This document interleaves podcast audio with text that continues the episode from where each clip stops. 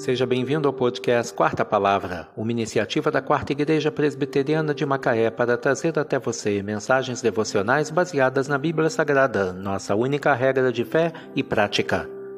Nesta segunda-feira, 31 de julho de 2023, veiculamos da quinta temporada o episódio 212, quando abordamos o tema Cuidado com a armadilha da sedução.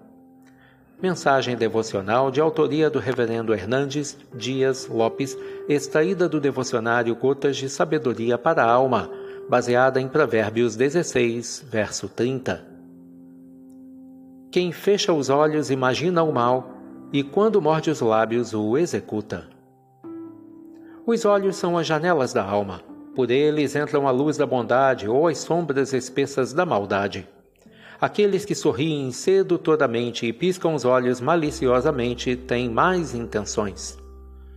Muitas aventuras loucas e paixões crepitantes começam com esse tipo de riso maroto, com um piscar de olhos sedutor e terminam com lágrimas amargas e feridas incuráveis.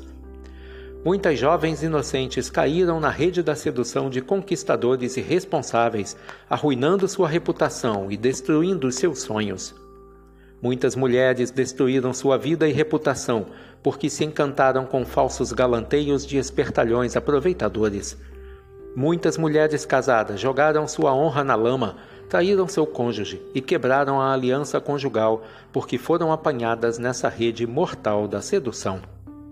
Há pessoas que são surpreendidas pela falta, mas há outras que maquinam o mal Há aqueles que escorregam e caem por falta de vigilância, mas há outros que incubam o mal no coração e buscam ocasião para executá-lo. Precisamos ter os olhos bem abertos e a mente bem aguçada para reconhecer essas armadilhas e fugir. O segredo da vitória contra a sedução, a sedução não é resistir, mas fugir. Dialogar com o tentador já é o primeiro degrau da queda.